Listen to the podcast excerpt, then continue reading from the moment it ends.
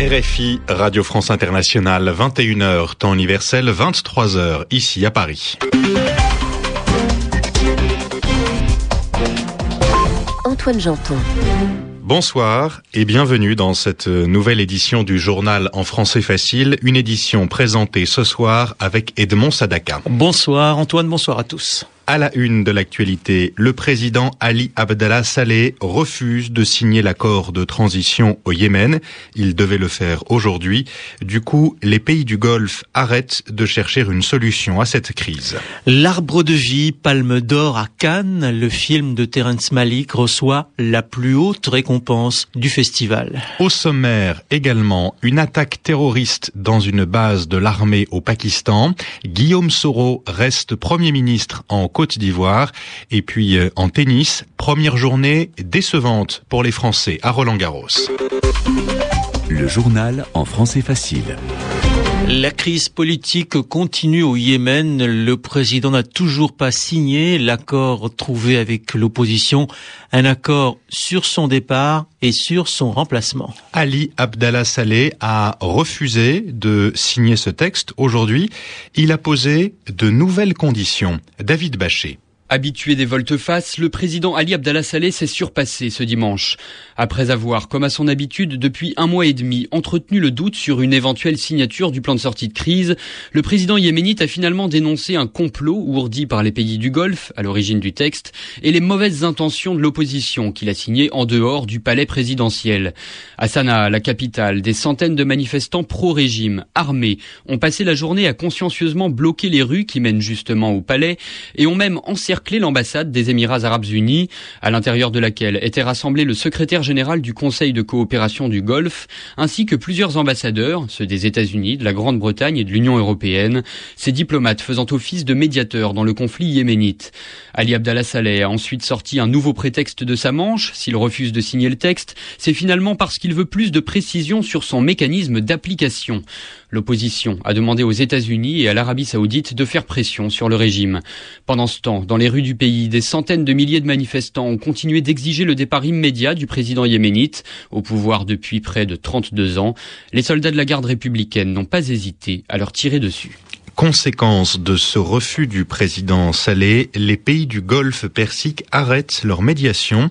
Autrement dit, ils arrêtent de chercher une solution à cette crise au Yémen. La situation est toujours très tendue aussi en Syrie. Des milliers de personnes ont encore euh, crié leur colère et demandé le départ du président Bachar el-Assad aujourd'hui.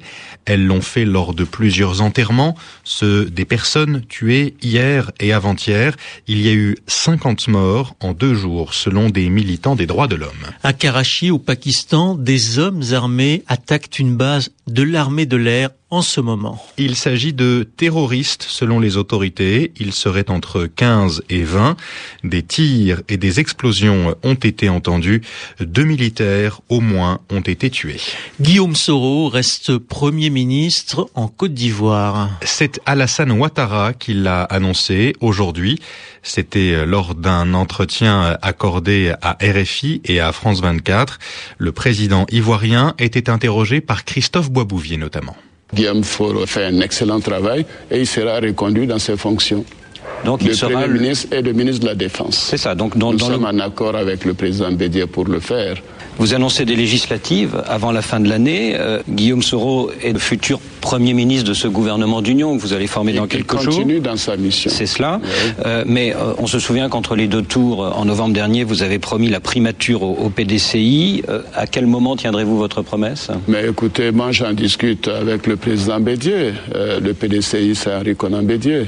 J'en discute avec lui et nous considérons que Guillaume Soro fait du bon travail, que la situation est encore fragile et que nous avons besoin de lui et nous souhaitons qu'il continue. Et il a accepté que de continuer.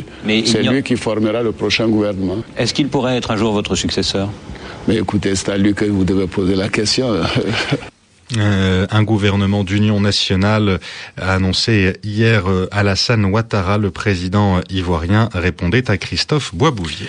L'Union européenne critique euh, ce soir les combats à Abyei au Soudan. Elle les condamne. Les Nations Unies, elles, demandent que l'armée quitte cette ville. L'armée qui a battu les soldats du Sud-Soudan ces derniers jours. Les sports, tennis, il n'y a pas eu de grosses surprises sur la terre battue de Roland Garros aujourd'hui. Première journée de ce tournoi du Grand Chelem. Samantha Stosur, finaliste l'an dernier, et Svetlana Kuznetsova, vainqueur il y a deux ans, se sont qualifiés pour le deuxième tour. Dans le tableau masculin, victoire de David Ferrer et de Stanislas Wawrinka.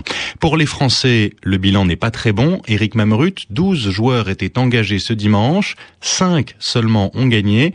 Alizé Cornet, Joe Wilfried Songa, Julien Beneteau, Guillaume Ruffin et un jeune inconnu. Il mérite à coup sûr la palme de la révélation française de l'année. Maxime Teixeira s'est révélé ce dimanche au grand public parisien. Jamais il n'avait disputé un tournoi sur le grand circuit, encore moins un prestigieux grand chelem. Invité par les organisateurs, ce Charentais de 22 ans a réussi son baptême du feu en dominant son compatriote Vincent Millot au bout du premier match en 5-7 de sa carrière. Un succès acquis après 3h52 minutes de combat qu'il a célébré en s'allongeant sur la terre ocre de son exploit. Y a cinq ans, faute de club à même de le hisser au plus haut niveau, ce brin trapu d'un mètre 85 était parti en Argentine rôder son tennis. Il y a pris l'espagnol, mais surtout la rigueur du jeu sur terre battue et s'est forgé au passage un mental. Résultat, une ascension fulgurante. En un an, il est passé du 700e au 185e rang mondial.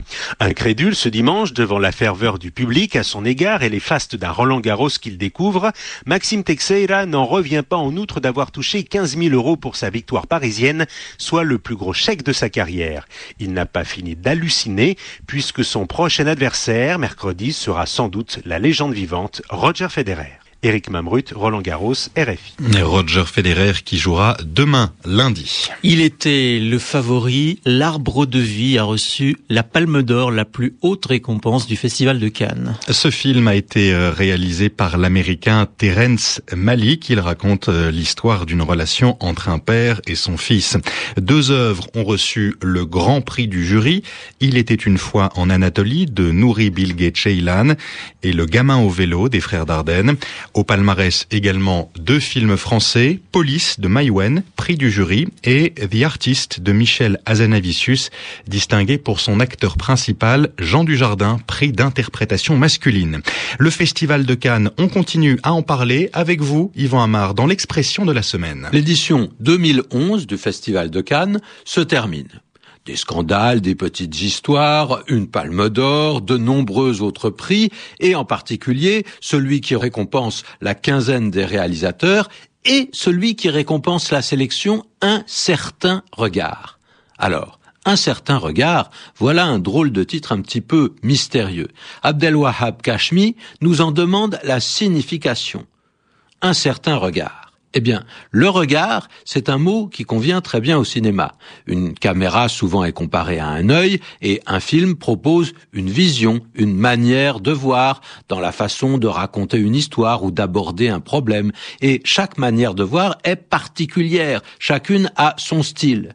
Alors, si on évoque un certain regard, on en rajoute un peu. Il s'agit de films qui accentuent qui souligne une façon originale de voir les choses, euh, comme s'ils étaient un peu décalés, un peu différents de ce qu'on attend d'habitude. Ils tranchent, ils s'écartent de ce qu'on voit.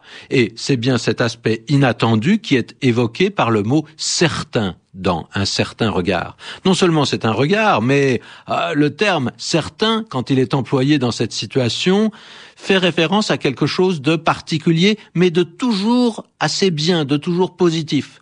Et on se souvient, par exemple, de la phrase célèbre de De Gaulle qui rappelle que il s'est toujours fait une certaine idée de la France. Il s'agit d'une idée bien particulière, associée à de la grandeur, du prestige, mais pas seulement. De Gaulle se situe au-delà du patriotisme avec un point de vue qui semble voir loin, plus loin que le politique. Alors, c'est presque indéfinissable, mais le mot semble toujours nous tirer vers le haut. En tout cas, c'est cette impression un petit peu floue qu'on obtient en employant cet étonnant adjectif indéfini qui est certain. Une certaine idée, un certain regard, on évoque une certaine hauteur de vue. Merci Yvan Amar. RFI tout de suite, Mondial Sport.